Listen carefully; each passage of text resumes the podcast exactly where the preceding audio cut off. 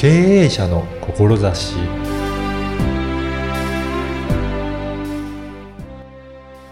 こんにちは、小ラボの岡田です。忙しくされている方も多いと思いますが、あなたはどのようにして心を落ち着けているでしょうか？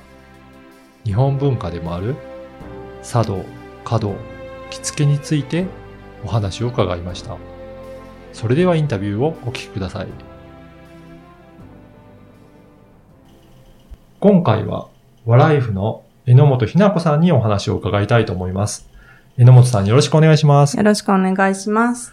あの、このワライフというところからちょっとお話をお伺いしたいんですけど、これはいどういった意味なんでしょうか？えっ、と、和のライフとはい。笑いを腑に落としましょう。いつも笑ってましょうっていう意味の掛け言葉です。そうなんですね。まあ、あの、和っていうところが入ってたんですけど、うん今、お仕事としてははいどういったことをされてるんでしょうか、はい。お茶お花着付けを教えてます。あ、そうなんですね。本当にはいまさに和の,、あはいのことを、あの、教えられてるっていうことなんですけど、はい。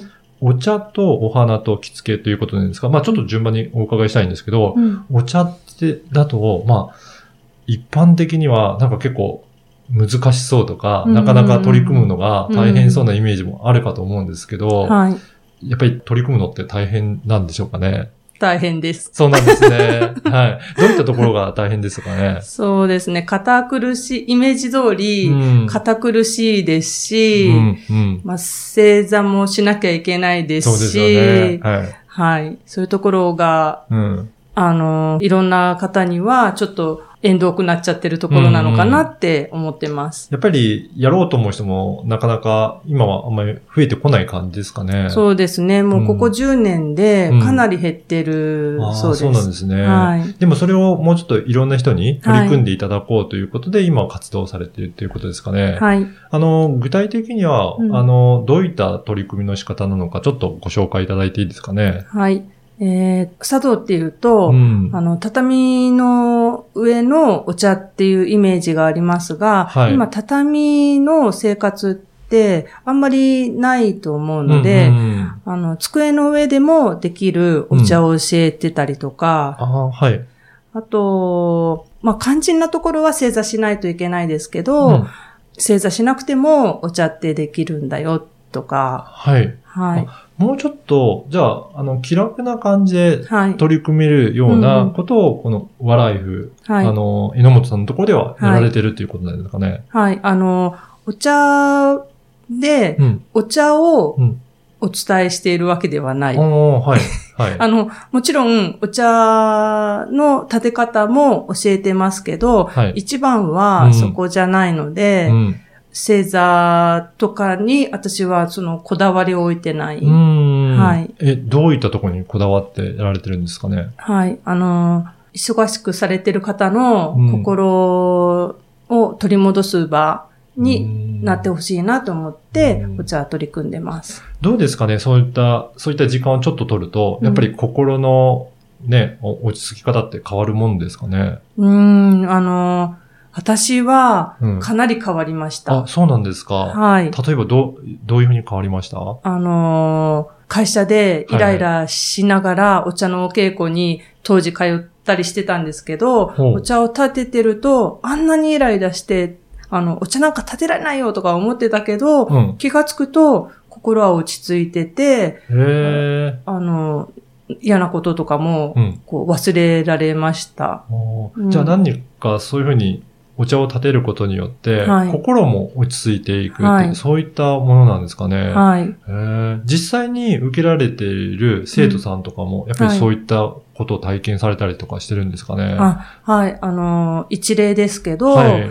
60代ぐらいの男性弁護士さんがう、ん。あの、やっぱり仕事柄、暗いお話が多いけれども、確かに、はあの、こう、お茶をやってる時だけは完全に仕事のことを忘れられるっておっしゃってましたい。し、うんあと、一つ一つの物事を丁寧にこう、やることが楽しくなってきたっていうふうにもおっしゃってました。そうなんですね。うんあの、お茶っていうと、じゃあ、やっぱりいろいろ物事うんの所作をはい丁寧に扱うっていうことは、やっぱり心がけて、はいあの、教えられてるんですかね？はい。えっ、と、あの、所作を美しくするっていうことは、物を丁寧に扱わないといけないですし、はいそれをもう本当に、もう何百回何千回って繰り返し繰り返しやることによって、あの、自分の中に落とし込んでいくんですけど、はい。そうやって物を丁寧に扱えるっていうことは、うんその物を扱うだけじゃなくって、人に対してもこう丁寧に向き合えることにつながると思ってます。ああ、そうなんですね。やっぱり物事だけではなくて、はいそのね、捉え方なので、はい。人に対しても丁寧に扱っていく、そういうことがはいだんだんと身についてくるっていうことなんですね。はい。えーね、現代だとなかなかね、結構忙しくて、うんうんそういった落ち着く時間取れないと思いますけど、うんそういった時間をちょっと取るだけでも、はいやっぱり変わってくるものなんですね。はい。うーん。あの、わざわざ時間を作って、あのー来ていただくので、心を無にするっていうことを、うんもう体感してもらいたいなっていうふうに思ってます。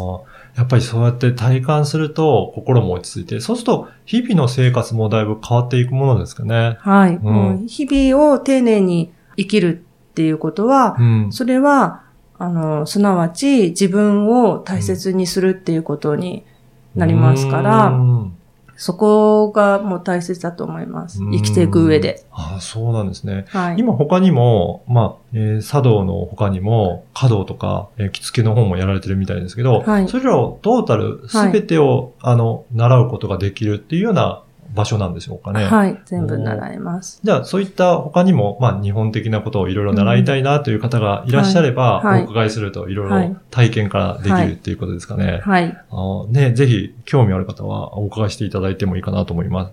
で、今回このポッドキャストの番組、経営者の志という番組なんですが、はい。この志ですね。はい。あの、榎本さんが今の事業を取り組んでいる上でのはい大切にしている志についてちょっとお伺いいただけるでしょうか。はい私は、あの、日本文化ってとても素晴らしいって思うんですね。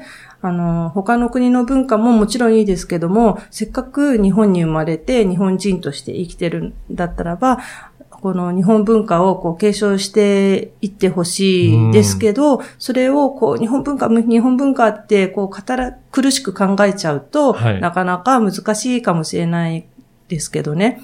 あのーこう、ちょっとした行事を楽しむだけでもいいと思いますしはい、そうやって、あの、うん季節を感じながら、文化を取り入れて生活していくっていうことは、うん。日々を丁寧に生きるっていうことにつながりますし、うん。日々を丁寧に生きるっていうことは、あの、さっきも言いましたけれども、あの、自分を大切にするっていうことにもつながるので、うんもうぜひ自分を大切にしていただきたいうんと思ってます。やっぱり最終的にはそこに繋がっていくわけなんですね。いだから物事をすでに、あの、いろんなことを丁寧に丁寧に扱っていくっていうことは、はいつまり自分自身をて大切にしていくっていう、はい。そういうことにつながるんですね。はい。うん自分を大切にしなかったら、人を大切にすることもできないと思いますので、はい。うん。やっぱりそこから取り組んでいくということですね。はい。あのね、そして日本は四季もあって、はいい、ろんな季節季節あると思うんですので、はいやっぱりそれをちゃんと感じられる場になってるということなんですかね。はい。もう、茶道は、うん。あの、季節を感じ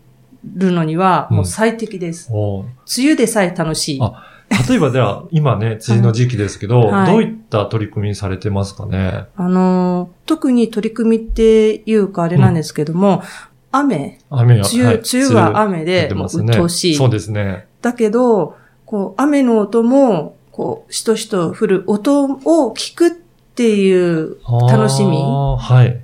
普段皆さん音楽とか聞かれてて、うん。こう自然の音をね、感じることってなかなかないと思うんですけれども、こう、ちょっと、ちょっと時間をとって、1分でうもん。目をつぶって、自然の音を感じる、雨の音を感じるだけで、あの、心も落ち着いていきますし、はい。雨のこの、梅雨の時期がなかったら、うん農作物も育たないですよね。そうですね。うんうんそういうことを考えるとうん、やっぱり雨もいいのかな。うん雨だったら雨なりの楽しみもあるのかなっていうふうに思います。うんやっぱりそうやって季節季節だったり、自然のことをちょっと考える時間を作って体感していくと、まあ、はい心も落ち着いて、はい。まあ、感じ方も随分変わってくるということですかね。はい。あーぜひね、そういったことも体験いただきたいんですけど、あの、ぜひ今日のお話を聞いて、はい。あの、茶道とか華道とか、ちょっと興味あるなっていう方いらっしゃると思うんですけど、はいまあ、その場合どういうふうにしてお問い合わせするとよろしいでしょうかね？はい。えっと、お茶のいただき方教室っていうのを、はいあよくやってるんですが、はい Facebook ページもありますので、ぜひ、はいあの、見ていただきたいなと思います。はい。あのーこちらの、ポッドキャストの説明文にも Facebook ページの URL を掲載させていただきますので、はいぜひそこからお問い合わせしていただければなと思います。はいこの、あのーお茶の教室ですけど、簡単にどんな感じで取り組まれているのか、どんな体験ができるのかご紹介いただけるでしょうか？はい。えっ、と、お茶のいただき方教室は、うんあの、体験なので、うんえっと、1時間から1時間半ぐらいの時間なんですけど、はい。その中で、あのーお茶のいただき方とか、はいあとお菓子のいただき方はい。を通して、物の扱い方の勉強をしたりとか、うん。あと実際に自分でお茶を立ててみたりとか、あとお茶の手前をうん。実際に見ることってあんまりないと思うので、そうですね。それを見ていただいて、あの、形式美っていうか、はい。お茶の形式美を見ていただきたいなっていうふうに思ってます。おー。で、そこでちょっと体験いただけると、まあ、こんな感じでやってるっていうのがわかるっていうことですね。はい。それってなんか普段の、まあ、会社の中でも、もしかしたら取り入れられるかもしれないですね。はい。もう会社の中にぜひ取り入れていただきたいのは、うんお客様に対してコーヒーとか、はいはいあの普通の煎茶とか出すのももちろんいいですけれども、目の前でお茶を立てて差し上げて、あの、えっと、お客様にお出しすることによって、はいあの、すごいおもてなしになりますし、はい。あと、その場のお茶を立ててる時に場の空気を作ることもできますしはい。で、そのルーティーンとして、あの、お茶を立ててる間にお客様にどう相対するかっていう、こうん心を落ち着けるうん。間にもなるので、すごくいいと思います。ね、じゃあ、なんか、応接で接客する機会があるような方は、はいまあそういったところでも活用していただいて、はい。ね、おもてなしっていうことでも使っていただけると、すごくね、その場を作ることもできるので、なんかすごくいいツールじゃないですけど、はいね、使っていただけることができるものなんですね。はい。うんお茶って、この畳の上のはい。ものだけじゃなくって、うんもう本当に気軽に普段の生活に取り入れられると思います。はい皆さんが思ってる以上に。そうですね。うんぜひね、この体験会、お茶の教室、一度お伺いしてみていただければなというふうに思います。はい。はい。本日は、ワライフの榎本さんにお話をお伺いしました。はいどうもありがとうございました。ありがとうございました。いかがだったでしょうか？茶道をもっと身近に捉えていただきたいということで活動されていらっしゃいました。榎本さんはお茶を教えているのではなく、忙しくされている方の心を取り戻す場を提供しているとおっしゃっているのが印象的でした。イライラしていてもお茶を立てると気持ちを落ち着かせることができるそうです。そして茶道で大切にしている所作は物事を丁寧に扱います。つまり人に対しても丁寧になれるということです。日々丁寧に生きているということは自分を大切に生きることにつながりますね。鬱陶しい雨やとても暑い日差しでも少し時間をとって自然の音を感じてみてください。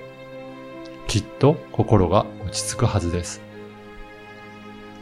あなたの思いを声で届けてみてはいかがでしょうか。ではまた次回。